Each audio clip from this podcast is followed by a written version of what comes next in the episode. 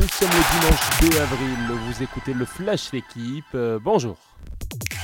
C'est ce qu'on peut appeler un joli coup. Lens est allé chercher hier une victoire capitale sur la pelouse de Rennes 1-0.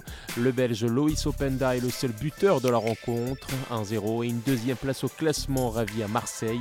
Lensois et Marseillais comptent le même nombre de points, mais les 100 et or ont une meilleure différence de but, plus 27 contre plus 25. 60 points après 29 journées pour un lance record qui se rapproche à 6 longueurs du leader parisien qui reçoit Lyon ce soir. A noter qu'après son succès face à 3, Auxerre sort provisoirement de la zone rouge.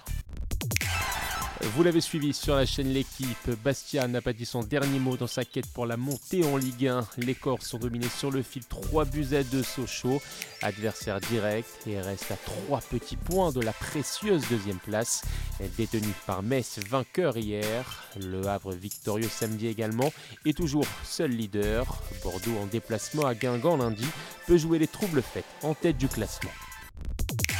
L'heure d'écart pour les clubs français en Coupe d'Europe de rugby. En huitième de finale de Champions Cup, La Rochelle a dominé difficilement 29-26 les Anglais de Gloucester.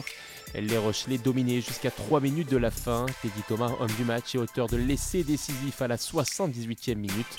Les Maritimes, champions d'Europe en titre, tout comme le Loup qui a renversé le Stade français en Challenge Cup. Les Lyonnais, vainqueurs des Parisiens 41-24, affronteront ainsi en quart Toulon vendredi prochain. Élimination en revanche du Racing 92. Enfin, un petit mot de basket. Tony Parker accède officiellement Hall of Fame, panthéon de la NBA. Le Français retraité rejoindra le 12 août prochain lors d'une cérémonie les légendes Michael Jordan, Shaquille O'Neal ou encore Kobe Bryant. Merci d'avoir écouté le Flash l'équipe. Bonne journée.